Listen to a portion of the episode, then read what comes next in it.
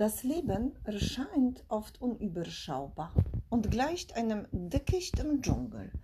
Wir irren halb blind in dem Gewirr, das uns umgibt, herum. Gewirr aus Menschen, Orten, Gegenständen, Geld, Zeit und Raum, Gedanken, Gefühlen und Aktivitäten.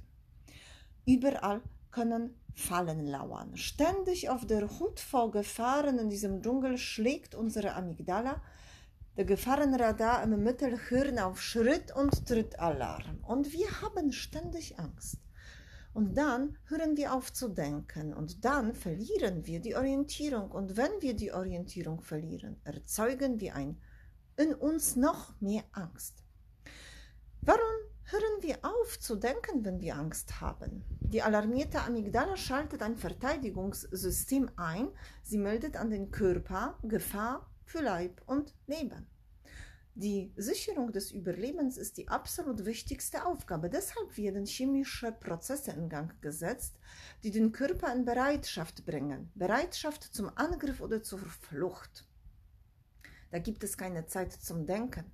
Bevor der Denkprozess einsetzt und man die Situation anfängt zu analysieren, liegt man schon längst zerkaut im Magen eines Löwen.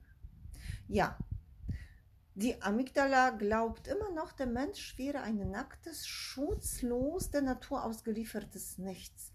Sie hat nichts von der Evolution des menschlichen Geistes und der Entwicklung der Zivilisation mitbekommen.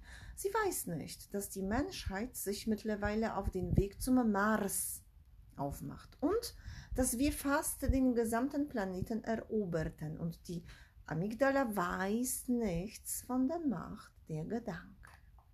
Wollen wir im Dschungel des Lebens nicht die Orientierung verlieren oder wollen wir in unserem Leben vom Chaos zur Ordnung, müssen wir zwei Aufgaben bewerkstelligen. Die Aufgabe Nummer eins ist die Zähmung der eigenen Amygdala.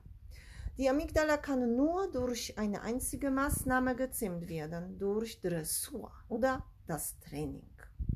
Das bedeutet letztendlich, werde der Herr deiner Emotionen. Lerne deine Emotionen so zu beherrschen, wie ein Dompteur Löwen und Tiger beherrscht. Dann dienen sie ihm und tun, was ihr möchte, anstatt ihn zu zerfleischen. Punkt 2. Der Einsatz der Gedankenkraft. Es lohnt sich immens, nicht nur im übertragenen Sinne, sondern wortwörtlich. Denn ein Gedanke ist eine gewaltige und mächtige physikalische Kraft, die Welten erschafft. Unsere Gedanken sind es, die unsere Emotionen entstehen lassen. Und unsere Gedanken sind es, die Visionen und Pläne konstruieren. Unsere Gedanken beeinflussen die energetische Atmosphäre, in der wir leben und die wiederum die Biologie unseres Körpers, das Funktionieren des gesamten menschlichen Systems beeinflusst. Unsere Gedanken erzeugen unser Leben. Sie und ihre elektromagnetische Kraft, die uns vom Chaos zur Ordnung führen.